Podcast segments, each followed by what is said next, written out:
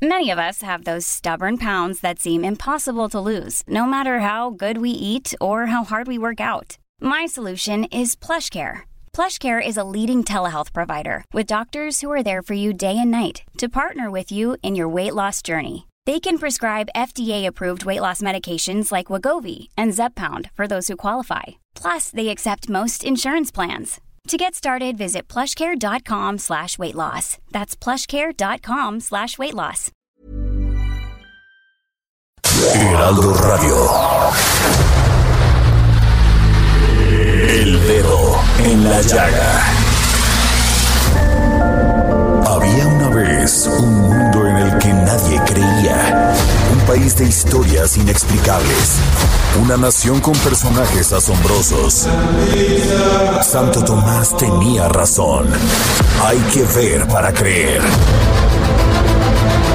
El México increíble, las verdades que duelen, la voz de los que callan, el dedo en la llaga. Infórmate, diviértete, enójate y vuelve a empezar. El Heraldo Radio presenta El Dedo en la Llaga con Adriana Delgado.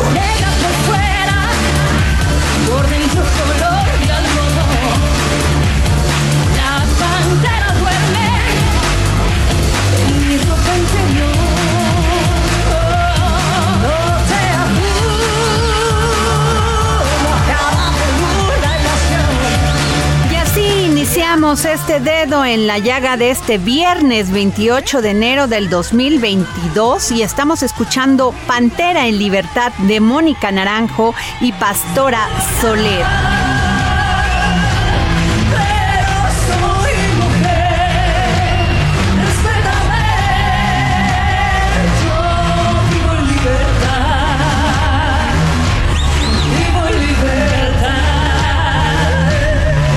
Y así terminamos esta semana dedicada a Mónica Naranjo y esperen sorpresas el lunes. Pero mientras tuve la oportunidad de conversar con el productor de televisión, escritor y empresario Luis de Llano Macedo sobre el metaversus y también su más reciente libro Crónicas Transatlánticas de Batallas, Amores y otros exilios, que se trata del recuerdo de la historia de su padre, don Luis de Llano Palmer. Vamos a la entrevista. El Dedo en la Llaga.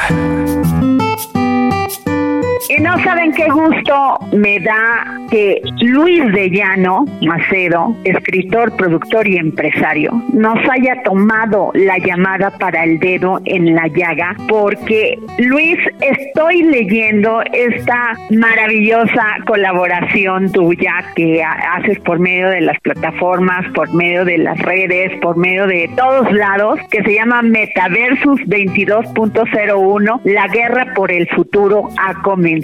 Y la verdad, quiero tu opinión porque creo que puede ser algo maravilloso, pero también hay muchos jóvenes que ya padecen de trastorno mental por la adicción a los juegos, a los videojuegos, y no sé qué tanto puede afectar nuestra vida el que ya entremos a un mundo virtual y no al real. Bueno, pues, caray, primero muchas gracias por, por esta llamada y por esta plática. Te admiro mucho, te sigo muchísimo. Sé que Gracias. Temas muy inteligentes, cosa que es lo que le hace falta mucho a muchos en sus comentarios de radio y de televisión. Y te platico un poquito antes de entrar en fondo de eso. Yo escribí un libro, eh, mi segundo libro se llamaba El Orbix. El Orbix es un libro en que yo hablaba de la ciencia ficción y de la ciencia fusión. La ciencia fusión es la, la fantasía de la tecnología para mí. Entonces empecé a hablar acerca de lo que venía y este libro lo empecé hace cinco años, lo hice hace cinco años, lo publiqué. No fue bien distribuido y, por cierto, quiero mandarte una copia porque realmente me Por parece favor. que es un, libro muy importante porque está hablando no de, de premoniciones, pero de ideas que vienen porque pues uno va deduciendo lo que está sucediendo en la tecnología, en la ciencia y en los medios, ¿no? Entonces yo creo que esto de, de este capítulo es importante porque después de Metaversus 2201, porque es del 22 y es el capítulo número uno, ¿no? Entonces aquí agarré una parte que me inspiró mucho del Orbix, en el que estoy hablando de cómo va, cómo es mi vida, pero no, ya no ahorita, ya es un poquito más adelantado al tiempo. Y esto que mencionas tú ahorita de que qué está pasando con toda esta parte cibernética y esta parte de los, eh, obviamente todas estas tecnología de los celulares y tecnología de los está causando realmente un- una especie de arma de dos filos. Por un lado, nos está acercando a cosas que nunca imaginamos, en ver imágenes, en guardar información, en tener acceso a todo. En otro lado, está un poco peligroso por la adicción que está causando, pero sobre Así todo en los niños y en los jóvenes, ¿no? Entonces, me, me preocupa mucho ese sentido de, de lo que está pasando en, en, en- en los jóvenes, en toda esta parte, porque es una enfermedad y es la dependencia de tener de alguna forma esta comunicación constante con la gente porque no saben ya vivir sin estar cercanos a esta comunicación que te da el celular. Entonces ha vuelto una dependencia, codependencia y una enfermedad que está afectando pues a muchos grandes porque la verdad no están concentrados ya en muchas cosas más que en estar chateando, tecleando, viendo, viendo memes, escribiendo cosas, pero los niños me preocupa mucho y sobre todo ahora lo noté eh, en esta cosa de las clases a distancia, que pues ahorita la concentración de los niños se ha ido a otro lugar completamente porque pues no se- concentran, están esperando a ver que se comuniquen. Es como digamos una especie de, de pandemia, de alguna pandemia digital, eh, que de alguna forma la adicción a esto por esa necesidad de estar comunicados todo el tiempo con alguien y ser alguien y tener, pues como creando tu propio avatar, ¿no? Que es de lo que se trata. Lo que ahora vamos a hablar de los metaversos y de los del metaverso, ¿no? Que es ya el futuro de lo que viene. Y en este libro del Orbix, estaba hablando yo de que, pues, así imaginación corría hace cinco años, imagínate, el día de mi cumpleaños, cuando cumplo yo 100 años y estoy perfectamente normal porque la ciencia, la tecnología y la medicina ya tienen un repuesto para cada parte de mi cuerpo que me falla, me voy a celebrar mi cumpleaños a un parque de, de, pues como si fuera una especie de diversiones, pero, pero tecnológico, en el que me meto una cosa que se llama el Orbix, en donde yo puedo, pues, este, de alguna forma, después de que me, me meten un chip intercutáneo con mi ADN, con toda la información de mi vida, y luego me meten en un aparato donde me ponen un traje especial, y puedo yo, de alguna forma, de alguna forma, como lo escribo yo aquí, eh, es, es un aparato que yo concebí este, y de alguna forma idealicé eh, en los avances futuros de la tecnología, inspirada por la física cuántica descubierta ya sabes por Max Planck allá en 1900 que permite la que se llama la teletransportación y la transmisión de información de grandes distancias cuando viajan más allá de la velocidad de la luz. Ahora no me voy a clavar en eso porque estaríamos hablando horas, pero eso que tú acabas de mencionar es lo más importante. Esa necesidad Fíjate, tú pones en este artículo maravilloso, dice, no cabe duda que recordar es vivir. Y ahora no solo estoy recordando, no, sino viendo y viendo lo que hace algunos años soñé y escribí en un arranque profético que no sé aún ni a ciencia cierta si me provoca miedo o refleja un guiño de arrogancia. Pues mira, es una arrogancia que la verdad, este, como seres humanos, estamos evolucionando cada vez más y lo que nos pasa es que, hijo, la tecnología nos está quitando un poco del alma, es lo que me está pasando a mí cuando ¿no? Eh, yo creo que yo me inspiraba mucho cuando la música era normal y no tecnológica, cuando de repente no existían aparatos que de alguna forma arreglaban las cosas como las arreglan ahora. Ahora ya hay aparatos en los celulares que te que te hacen que te veas más bonito, que tengas un filtro que te ves preciosa, que si no cantas nada te afinan la voz y de repente pues toda esa cantidad de cosas que surgen ahora y sobre todo ahora que ya estás creando tu propio avatar, ¿no? Como en la película de estos, tú ya estás creando Ajá. un mundo y lo que está sucediendo ahorita con esto de los metaversos y los universos virtuales es que a través de estos nuevos iPhones que vienen de Elon Musk y del otro señor Zuckerberg, pues va a ser ahora que te pones tus lentes estos que son de re- realidad aumentada y vas a estar viajando todo el tiempo a mundos y a lugares donde to- todos son de alguna avatares a situaciones y cosas que no te imaginas porque vas a poder comprar, vivir, viajar, compartir. Es de lo que se trata el Orbix, ¿me entiendes? Yo lo llamé el Orbix desde un principio porque me pareció un nombre muy muy muy profético también, ¿no? Pero en este Ajá. momento cuando hablamos de pues este, este esta guerra que hay ahora entre Mark Zuckerberg y realmente lo que viene de otro el otro lado también, pues es una guerra que también yo creo que eh, este metaverso que, que también es un escritor de ficción, de ciencia ficción, que se llamaba Neil Stevenson, entonces eh, pasa que todo este cambio que viene ahora, pues nos va a afectar muchísimo en la concentración y en el mundo en que vivimos, porque muchos no somos felices. Yo sí soy feliz, pero no me daba cuenta de lo feliz que era hasta que Ahorita llegó la pandemia, por ejemplo, ¿no? Me tuve que guardar y me dije, ay, qué feliz era yo cuando era niña y no me daba cuenta, cuando era niño y cuando existía yo de eso. Pero lo que está pasando ahorita es que nos estamos transformando en qué? Yo me pregunto, ¿no? ¿En máquinas en qué? Luis, las sensaciones. Tú eres un hombre de sensaciones. Eh, la sensación de la música, la sensación cuando escribes. Eres un hombre de una gran cultura. ¿Cómo va a ser este mundo cuando se pierdan esas sensaciones que no solamente van a ser virtuales, pero no va a ser lo mismo que ver un concierto, escuchar la música como sale de una guitarra? Me da miedo, Luis. Tengo miedo, o sea, nos da miedo y estamos viendo que nuestros hijos están, la OMS ya declaró que es trastorno mental la adicción a los juegos. Esto me parece que nos va a provocar una adicción terrible. Pues mira, esto que hablamos de los metaversos, del metaverso, por ejemplo, pues es como si convirtiera tu vida en un juego virtual. Imagínate, que ese juego virtual es una experiencia cibernética de universos alternos, porque van a existir en esas máquinas, que hasta se va a comercializar. Imagínate, tú te vas a poder meter hasta el comercial mismo que te venden, o te vas a traer invitados que tú quieras tener contigo, espacios virtuales. ¿Y qué pasa con nuestra vida normal? Siento que lo que más nos afecta, y sobre todo a los niños, es esa sensación de ser humanos y no ser una máquina parcialmente, que todo se solucione con un clic de un botón, como está pasando ahora con un solo dedo. Creo que estamos perdiendo la sensibilidad de la, de la del arte, estamos teniendo la sensibilidad de escuchar la música, de la filosofía, de la lectura misma, ¿me entiendes? Ahora ya Exacto. estamos perdiendo todo eso. Entonces, por eso aquí yo menciono mucho que, digo, estos conceptos emergentes de dirigidos a, lectar- a generaciones pues millennial trasnochado, como lo llamo yo, que son los grandes ya, los de mi edad. ¿Y qué pasa con todos los demás? Los chavos ya no saben leer. Yo digo que los millennials no es que no sepan leer ni escribir, saben ver la pantalla y saben teclear. Pero ¿qué está pasando con ese sentimiento y esa parte interna? Porque la verdad, este, es una frase asociada que han inventado aplicaciones para todos, para todo, pero no hay una aplicación para los sentimientos, para el amor, no hay una aplicación para el talento, no hay una aplicación para la creatividad. Entonces yo creo que esto merece que yo quiero hacer una columna semanal, si puedo un día, acerca de todo esto que está sucediendo, porque pues yo admiro la ciencia ficción desde chiquito, porque mi abuela era una escritora muy interesante y muy inteligente, me leía, no me leía cuentos de hadas, nada, me leía cosas de Los Van Rampa, cuando era el tercer ojo, o el cordón de plata, o ese tipo de literatura, ¿no? Entonces siempre fantasioso y siempre en eso.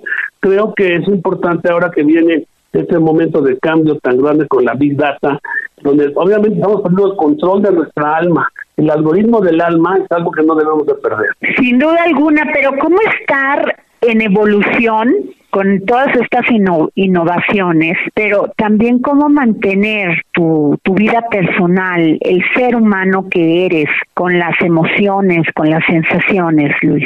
Pues eso es algo muy importante de uno mismo y que no puede uno de repente perderse únicamente en la electrónica, en la, la parte digital de la existencia, ¿no? Uno tiene que seguir viviendo.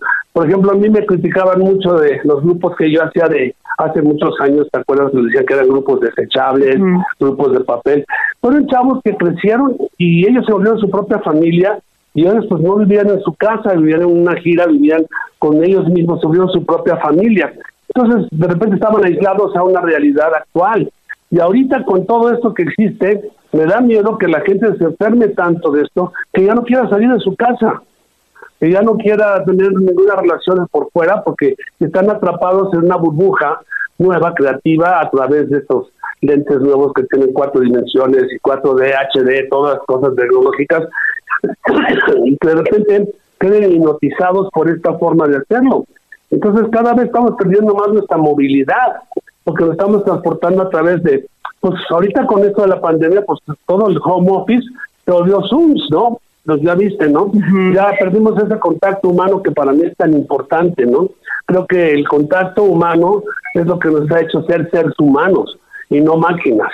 Así es, Luis de Llano, pues sin duda profetizaste lo que está pasando Pues ahora que leas el libro, con tu libro, te claro. vas a te vas a asombrar de muchas cosas que sin querer salieron ¿eh? y estoy hablándote de, de esta máquina que se llama el Orbit donde yo puedo viajar por el tiempo en forma virtual no, no puedo interactuar con nadie, pero, ya estoy pensando en hacer un segundo libro sobre esto, pero no quiero ver qué pasa si voy al futuro o al pasado y altero yo el paradigma del tiempo, ¿me entiendes? Entonces me preocupa mucho eso. Y aparte de eso, pues yo sé que tengo poco tiempo, pero yo quiero ver si un día podemos platicar de mi último libro que salió en la feria de Guadalajara, que es un libro pues diferente a esto completamente, brinqué de la ciencia. A ver, platícanos de eso, Luis. Mira, este libro se presentó en la feria de libro de Guadalajara eh, y, se está distribuyendo ya a partir de esta semana y se llama Crónicas Transatlánticas de Batallas, Amores y otros exilios.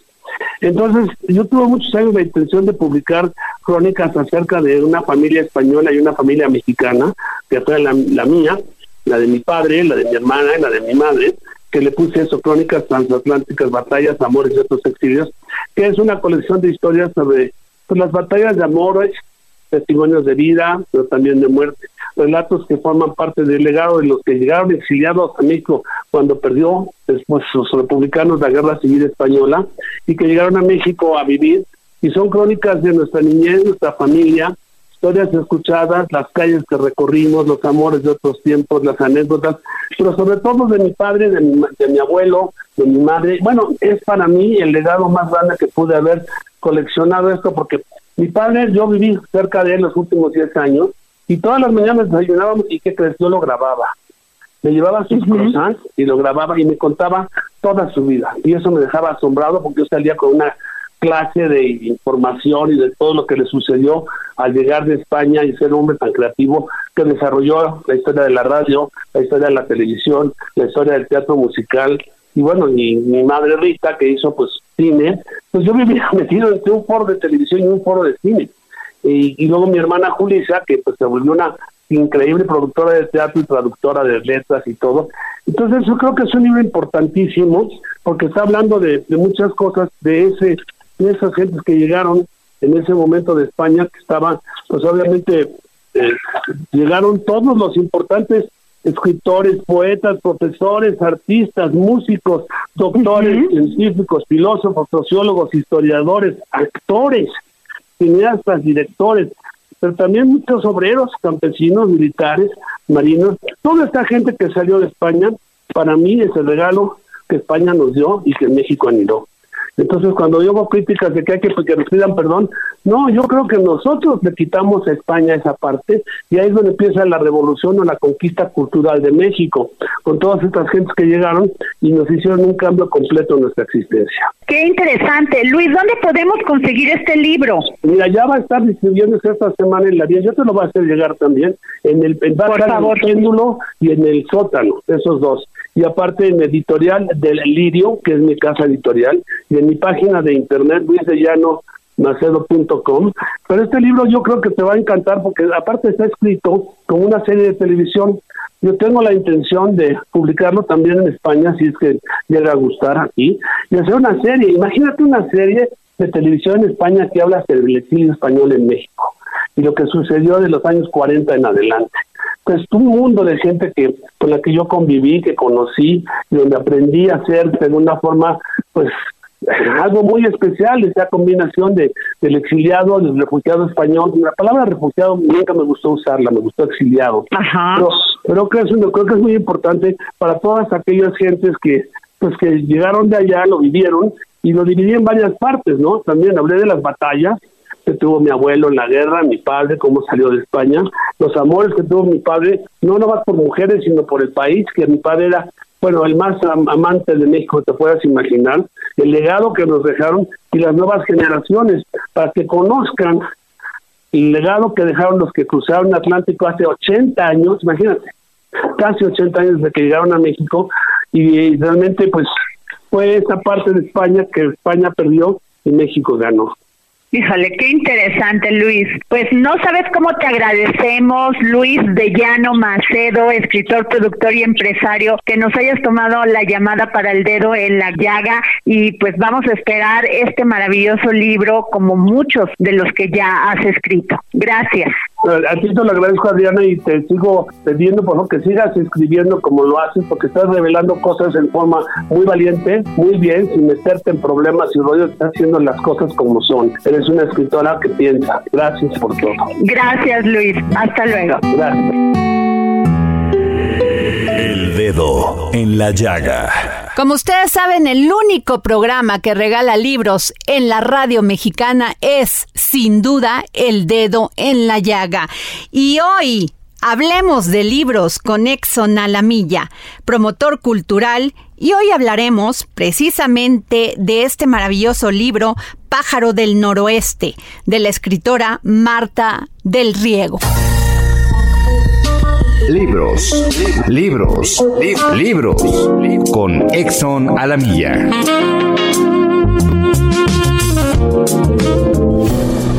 Gracias, querida Adriana. Audiencia del Dedo en la Llaga. Alianza de Novelas publica Pájaro del Noroeste de Marta del Riego Anta. Cecilia es una mujer de 40 años que vive en Madrid y trabaja en una agencia de publicidad. Escribe poesía, pero las exigencias del medio la han obligado a cultivar un trabajo que no le encanta, pero paga las cuentas. Mantiene una relación con X, un hombre de 50 años con un matrimonio inestable. Cecilia es subordinada además de una vieja amiga, quien poco a poco olvida su amistad y comienza a acecharla, hasta despedirla de su puesto. Con las puertas cerradas en Madrid a causa de un futuro laboral incierto, con un amante que nunca dejó por completo a su esposa, aunque se haya divorciado de ella, Cecilia regresa a su pueblo natal en León, España. En esa localidad rural su familia se ha dedicado a fabricar vino desde algunas generaciones atrás y la protagonista tiene toda la intención de hacerlo también. Dedicarse a la fabricación de vinos para Cecilia, un nuevo comienzo, uno mejor, a través del cual dejaría atrás sus fracasos amorosos y laborales. Sin embargo, la ambición de una vida bucólica poco a poco se disipa por la conflictiva dinámica familiar de Cecilia, su debilidad por un hombre violento y su tropiezo repentino con un asesinato. Las cosas ocurren más o menos así. Al llegar a su pueblo, Cecilia debe enfrentarse a la vetusta dinámica de sus padres, ambos médicos y dedicados al cultivo de la uva durante toda su vida, y a su hermana Camino, una mujer inteligente, muy calculadora y aparentemente hermosa. Todos ellos viven constreñidos por una ausencia, una ausencia incómoda, la de su hermano Flavio, un hombre brillante, bello y líder. La historia de la desaparición de Flavio es la historia de la decadencia de la familia de Cecilia.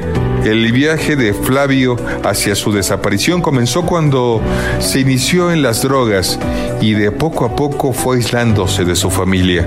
La que resintió más intensamente ese alejamiento gradual fue Cecilia, la favorita de Flavio. Las cosas siguieron así hasta que un día Flavio desapareció. Ya en el pueblo y con el continuo roce con los lugareños, Cecilia se siente atraída por Damián, un hacendado rico y de modos violentos, con quien establece algo muy parecido a un noviazgo marcado por el sexo violento y encuentros fortuitos. Es precisamente durante una faena en sus viñedos cuando el descubrimiento de una muerte altera la dinámica del pueblo y la vida de la protagonista. Una corazonada lleva a Cecilia a la vieja casona de la familia, mientras ésta se encontraba en la vendimia, y ahí, colgando de una teja, se balancea el cuerpo de Minio, un viejo amigo de su hermano. La investigación judicial descarta la teoría del suicidio, por lo que Cecilia y su familia pasaron de ser testigos a sospechosos. Queridos radioescuchas del dedo en la llaga, la ecuación se ha complicado. Damián ha desaparecido y nadie sabe o quiere decirle su paradero. Tal vez parece que sobre la fachada de un empresario audaz y exitoso se oculta un negocio de drogas. Esa desaparición le acerca indirectamente a Eli, un teniente coronel amigo cercano de Flavio, quien es todo lo contrario a Damián. Un tipo estable, confiable y quizá un poco raro. Adriana querida, un ejemplar de esta redonda novela quien te escriba a tus redes sociales, Adi Delgado Ruiz. Muchas gracias Adriana y nos escuchamos con más historias la próxima semana.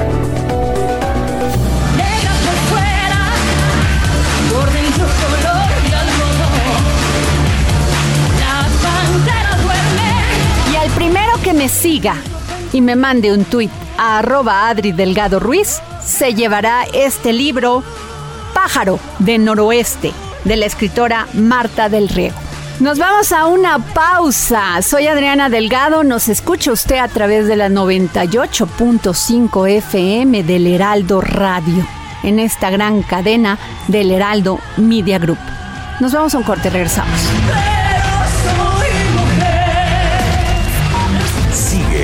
Adriana Delgado en su cuenta de Twitter arroba Adri Delgado Ruiz. Además, te invitamos a enviar tus opiniones y comentarios en texto o por mensaje de audio a través de WhatsApp al 55 2544 3334. Y si quieres escuchar El Dedo en la Llaga de El Heraldo Radio, en cualquier momento y donde quiera que te encuentres, descarga el podcast disponible en Spotify y iTunes.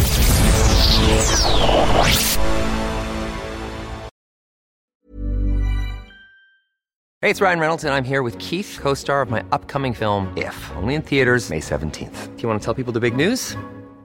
All right, I'll do it. Sign up now and you'll get unlimited for $15 a month in six months of Paramount Plus Essential Plan on us. Mintmobile.com slash switch. Upfront payment of $45 equivalent to $15 per month. Unlimited over 40 gigabytes per month. Face lower speeds. Videos at 480p. Active Mint customers by 531.24 get six months of Paramount Plus Essential Plan. Auto renews after six months. Offer ends May 31st, 2024. Separate Paramount Plus registration required. Terms and conditions apply if rated PG.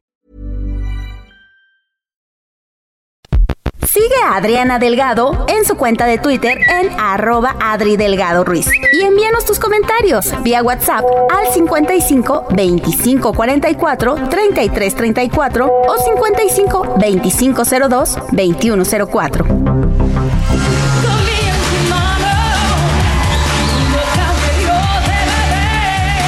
El día de hoy tendremos el resultado de la subasta que se llevó a cabo en París por la casa de subastas Million, donde se ofertarán no solamente tesoros de cada país como es África, Oceanía, América, entre Perú, Ecuador y sí, México también.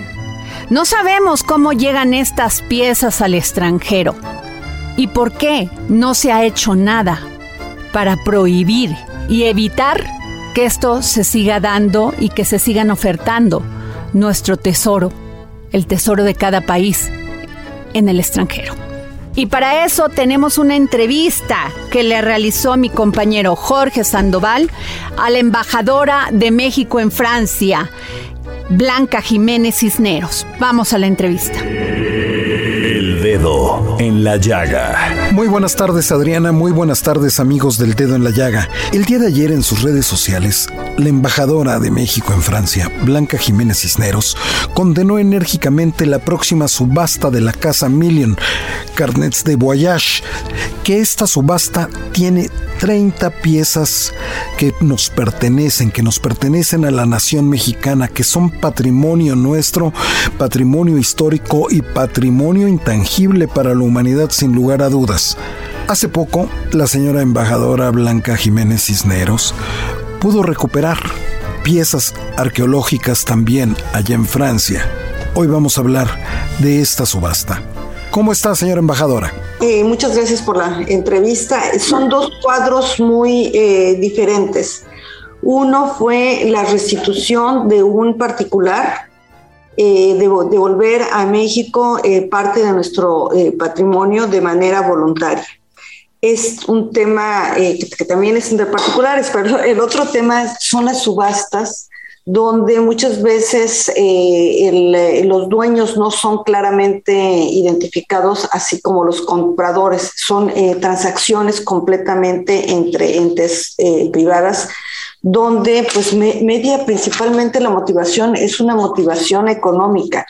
Entonces son, eh, por eso, por un lado, de, de, eh, de, un lado comenzamos a reconocer el cambio de percepción que hay por parte de la sociedad francesa del tema del cuidado del patrimonio cultural, que en, que en este caso es el, el, cuidado del patrimonio cultural de México, pero cuando subastan, subastan también de muchos otros países, claro. pero comienzan a reconocer que se pierde el conocimiento no únicamente para, para México, se pierde el conocimiento pues para todo el mundo. La cuestión de la historia es como si uno dijera, yo no quiero saber la historia de Egipto y no me importa, pues no, es parte de todo el acervo de, la historia de, de la humanidad. Blanca Jiménez Cisneros, embajadora de México en Francia, en esta próxima subasta de la Casa Million, Carriet de Voyage de bienes culturales de la Nación Mexicana, hay 30 piezas que son nuestras. En efecto, y son, eh, estamos nosotros eh, procediendo eh, de acuerdo con el, el, marco legal. Una cosa que también hay que entender, uno, en primer lugar, que esto es una prioridad para el presidente Andrés Manuel López Obrador y también una prioridad para nuestro canciller, el licenciado Marcelo Ebrard.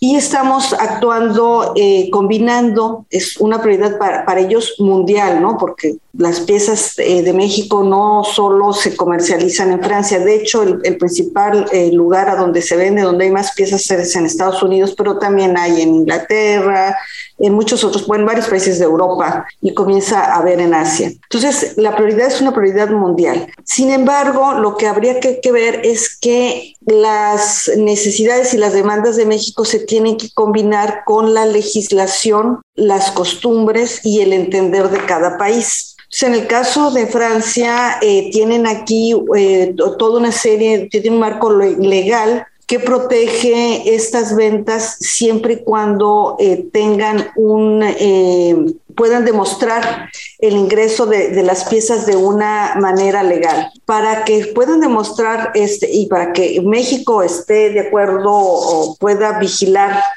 este ingreso legal y que no están haciendo nada raro y, y el gobierno nos pueda este, apoyar, licenciado Sandoval, lo que se hace es enviarle una carta al equivalente de a la parte del, eh, del ministerio que se encarga, la parte que ve de México, y mandamos una carta que esa carta se puede mandar gracias a una declaración de intención que se firmó recientemente en el 2021 por el licenciado Marcelo Ebrar y con su homólogo acá.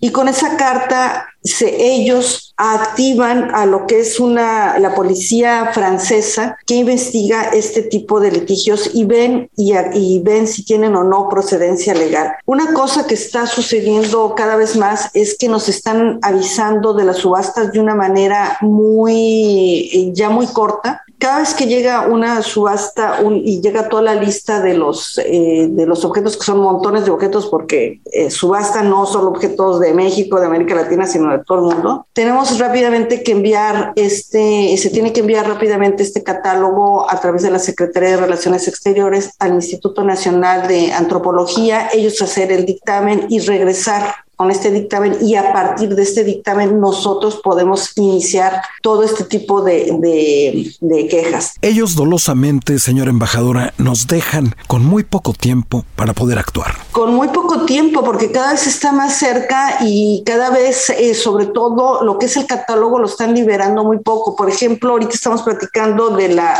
subasta que será el día el 28 de enero y estábamos comenzando a trabajar en otra que es para el 11 de febrero y hoy, hoy nos enteramos de otra que es para el 9 de febrero. Entonces es, es trabajar eh, eh, mucho contratiempo y imagínense hacer todas estas evaluaciones eh, y, y eso es todo lo que hace la, la embajada, pero también en paralelo la delegación de México ante la UNESCO presenta la queja ante la, la convención de 1972 de la UNESCO y hace también eh, la queja para que ellos también pidan que se regrese el bien. Como Francia ratificó esta convención 20 años después de firmada, México obviamente la, la aceptó en 1972, solo las piezas que hayan entrado después que, eh, de, de, de 1992 son las que se consideran que no cumplen o que podrían ser eh, devueltas. Entonces es un, tema bastante delicado, eh, complicado, que hay que trabajarlo también con mucho cuidado porque en paralelo y platicando con el gobierno de Francia que ha sido, nos ha apoyado en muchos temas, también lo que estamos trabajando es en un cambio de paradigma para que la sociedad comience a ver este tipo de compras de una manera inadecuada. Hace muchos años, pues la gente con muchos recursos eh, compraba estolas de mink, estolas de, de, de pieles de animales. Hoy ya, ya nadie se hace eso. Aquí en Francia, todo, si uno algo uno compra son cosas sintéticas. Entonces, claro, es políticamente incorrecto, ¿no? Claro, es la misma mentalidad que queremos hacerle eh, ver y entender y por eso eh, eh, fue muy significativo la restitución de la señora Filú porque ella realmente cuando devuelve las cosas utiliza mucho del lenguaje que hemos estado utilizando en el tema de la comunicación, de no perder un patrimonio, que no son obras para decorar las casas, sino que son obras que tienen un valor, que es importante que regresen a su lugar. Entonces, este tipo de temas son los que nosotros queremos destacar. También el, el préstamo de piezas que se hicieron de varios países, eh, de los cuales fueron 35 eh, piezas de Francia que se hicieron eh, a México, perdón, es un, pues una custodia mundial que, que a México y que está en el Museo del Instituto Nacional de Antropología una parte y otra parte en la Secretaría de Educación Pública, también está haciendo ver, por una parte, a los mexicanos la importancia de ver piezas, porque están viendo piezas ahí, si uno, y los invito a todos a ver esta exposición, pueden ver piezas que nunca más van a, van a volver a ver, a menos que viajen a cinco países en Europa y vayan exactamente a los museos donde están. Entonces, la probabilidad de volver a ver ese conjunto de piezas va a ser muy difícil. Entonces, es muy interesante ver, por ejemplo, la cara de la gente que, que, se, admira de cosas pues, que son eh, de origen eh, mexicano y que por, las puede ver. Pero así como nos admiramos nosotros, también eso crea un impacto en, la gente de acá francesa de, entender que puede, eh, del significado o el valor que tiene para otras personas ver este, piezas de su cultura, ¿no? Entonces, es todo un cambio de mentalidad en la sociedad y aquí el papel que tienen todos los medios de comunicación y por eso agradecemos muchísimo su entrevista son muy importantes. Señora embajadora de México en Francia, Blanca Jiménez Cisneros, de parte de Adriana Delgado, del Dedo en la Llaga, del Heraldo Radio, muchísimas gracias por habernos concedido esta entrevista y la felicitamos por todo el trabajo que está haciendo para podernos regresar nuestra riqueza, nuestro tesoro histórico a los mexicanos. Pues muchas gracias, licenciado Sandoval. Le agradezco mucho su entrevista y aquí estamos para cualquier cosa que se ofrezca. Muchas gracias. Regresamos contigo, Adriana. El dedo en la llaga. Y hoy es viernes y nos vamos con el historiador Ignacio Anaya con este tema tan importante, Ucrania y Rusia, una perspectiva desde la historia. Cápsulas del pasado con el historiador Ignacio Anaya.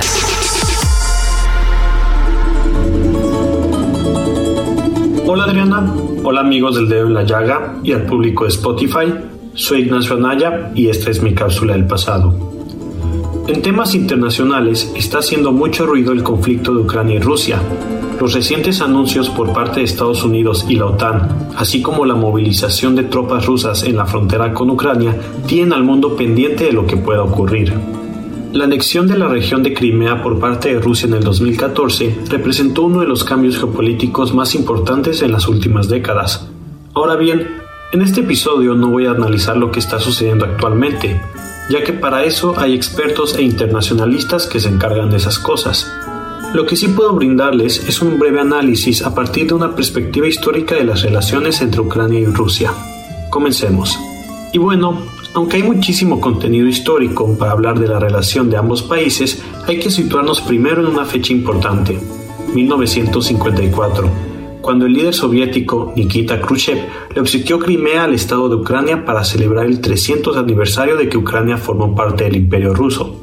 De hecho, se le conocía como Pequeña Rusia a Ucrania durante la etapa imperial, se podría decir que desde el siglo XVIII, parte del este ucraniano, que incluye la región de Crimea, formó parte del imperio ruso, mientras que la parte del oeste ha variado en cuanto a quién la controlaba. Esto era importante, ya que fue durante el siglo XVIII y XIX cuando comenzaron a formarse las identidades culturales de los ucranianos, los rusos y otros grupos de la zona, pero no sería hasta el colapso del imperio ruso cuando comenzó a formarse una identidad nacional en Ucrania, la cual se veía afectada por el hecho de que durante tiempo tuvo tanto la influencia de Occidente en el oeste y la de Rusia en el este. Bueno, regresemos al obsequio. Además de celebrar la unión, el cederle Crimea a Ucrania también la responsabilizaba de desarrollar dicha región. Ucrania no era una nación en ese entonces, era más parecido a un estado dentro de un país. Una vez que se desintegró la URSS y Ucrania adquirió su independencia, Crimea continuó siendo parte de la segunda, a pesar de que contaba con una población rusa en su mayoría. Rusia, además, perdía una importante zona de conexión con Occidente, con el resto de Europa. La Federación Rusa tenía un nuevo reto, y era mantener una influencia de control en los estados postsoviéticos. Esta se ha llevado a cabo a partir del respaldo a gobiernos prorrusos, campañas de propaganda y el apoyo a grupos separatistas. Ciertamente hay que estar atentos a lo que vaya a suceder en la región, pues en este mundo tan globalizado los sucesos de una zona son de suma relevancia para la sociedad actual. Espero les haya gustado este episodio y recuerden escucharnos también en Spotify.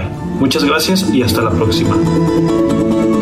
Y como todos los viernes, desde Argentina, nuestro querido filósofo Hernán Melana, con este tema tan interesante, ciencia versus filosofía. Filosofía, psicología, historias, con Hernán Melana. Hola Adriana y oyentes del dedo en la llaga. Hoy vamos a hablar de ciencia versus filosofía, pero no en el sentido actual y mundano que damos a la palabra versus, sino a su sentido etimológico, ya que hoy usamos la palabra versus para denotar algo que está enfrentado a otra cosa, pero en su origen la palabra versus significa ir hacia lo contrario es adversus, es ir en contra. Por lo tanto, hablar de ciencia versus filosofía o filosofía versus ciencia sería como tratar de unir la ciencia a la filosofía y la filosofía a la ciencia como una va hacia la otra para encontrarse. La ciencia busca afirmar o verificar a través de una acción, a través de una experiencia, una idea preconcebida. Es decir, si yo pienso que la langosta es un insecto, si esa es mi teoría, yo luego debo, a través de una acción que puede ser observable, es decir, de un método de acción, de un campo en el que yo pueda demostrar esa idea que tengo y lo pueda verificar, estaré haciendo ciencia, estaré estableciendo una correspondencia entre la experiencia y la idea. La filosofía estudia las bases de lo que esa ciencia hace, en la que observa no solo la ciencia, sino que le da fundamento teórico a la misma. Y lo hace a través de la lógica. Y la ciencia, a lo largo de los años, fue evolucionando de lo que se conoce como método inductivo al método hipotético deductivo. ¿Cuál es un método inductivo? Vamos a poner un ejemplo rápido. Si el planeta Marte gira alrededor del Sol, si la Tierra gira alrededor del Sol, si Venus gira alrededor del Sol, si Saturno gira alrededor del Sol, esto quiere decir que cada cuerpo celeste que gire alrededor del Sol será un planeta. Eso es el método inductivo es un tipo de razonamiento, pero hay otro tipo de razonamiento, por ejemplo, el deductivo, que diría, si todos los mamíferos son animales de sangre caliente y todos los perros son mamíferos, por lo tanto, todos los perros son animales de sangre caliente. ¿Y cuál es la diferencia entre uno y otro? Simplemente que en este razonamiento último la conclusión está implícita. Ahora bien, más allá de los avances de la ciencia, creo que la ciencia puede plantearse hoy, más que nunca, ampliar el espectro de investigación en todo lo que hace, para poder dar una mejor respuesta a la sociedad que en cierta manera está polarizándose y hemos llegado a tener nichos y reductos de personas que no creen absolutamente en la ciencia. Y esto en realidad es la respuesta a un dogmatismo.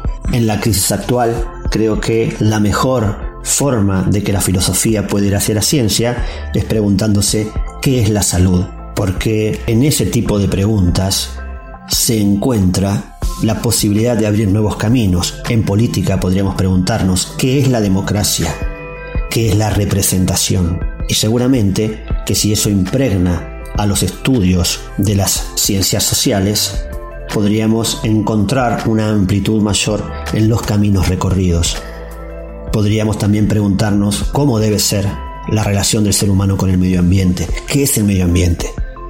A través de esas preguntas, seguramente, a través de un ir de la ciencia a la filosofía y de la filosofía a la ciencia, será que encontremos muchas respuestas a lo que nuestra actual situación global nos urge a transitar. Me despido con una frase de Thomas Kuhn que estudiara minuciosamente los procesos de la ciencia desde un punto de vista histórico y filosófico, que dice así, lo que un hombre ve depende tanto de lo que mira como de lo que su experiencia visual y conceptual previa lo ha preparado a ver. Hoy es día de GastroLab, sí, de comer y beber bien. Los dejo con Miriam Lira, editora del suplemento GastroLab, y nos va a hablar el Día de la Candelaria. GastroLab. Historia, recetas, materia prima y un sinfín de cosas que a todos nos interesan.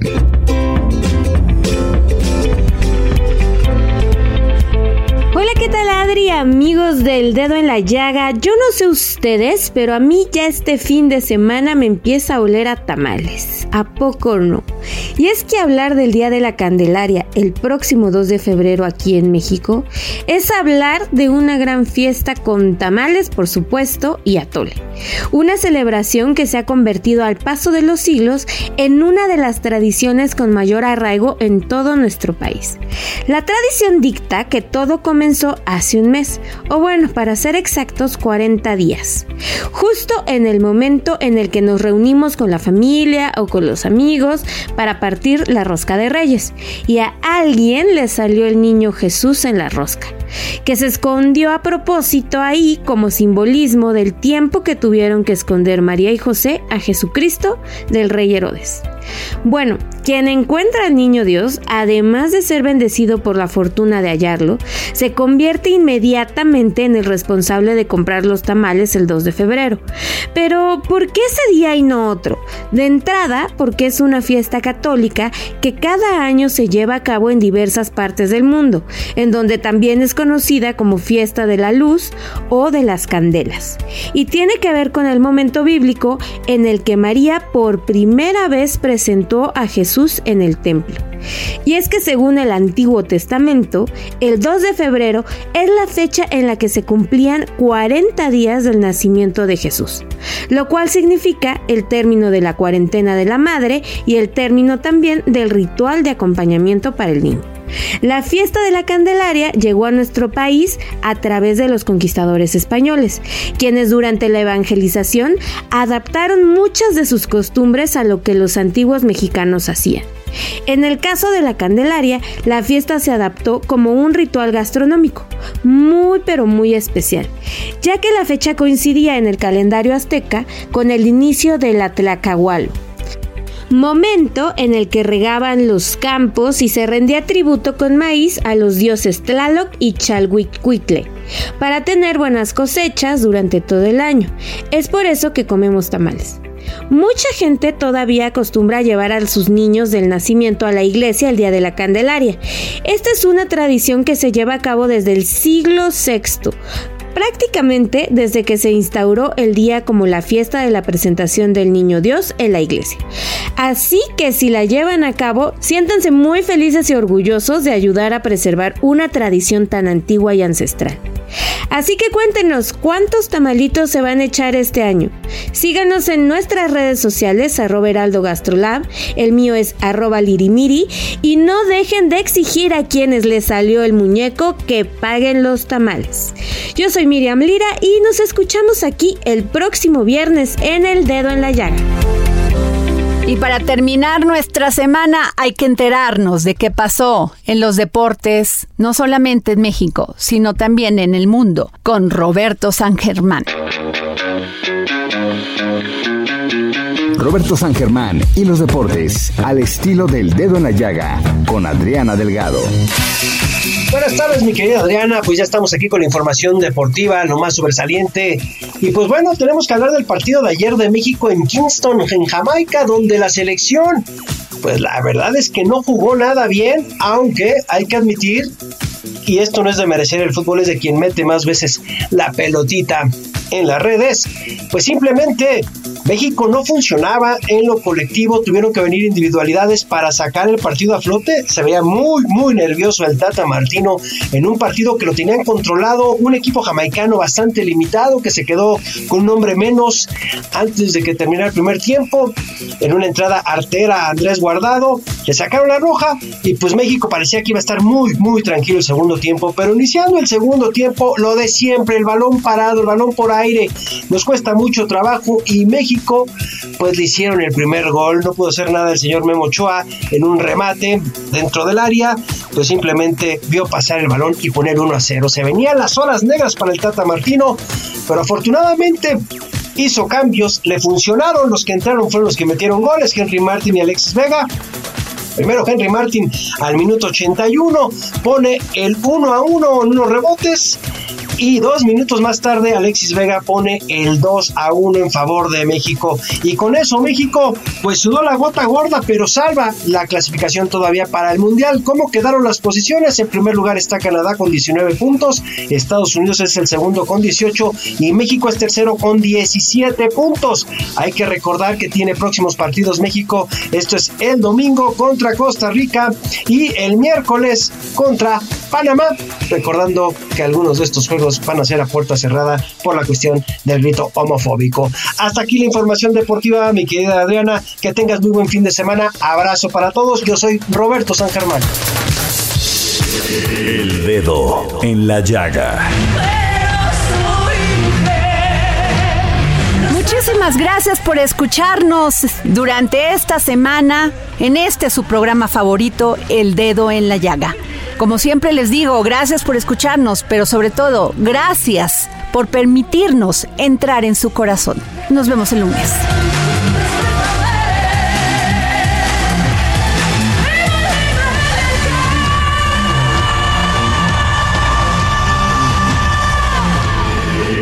El dedo en la llaga.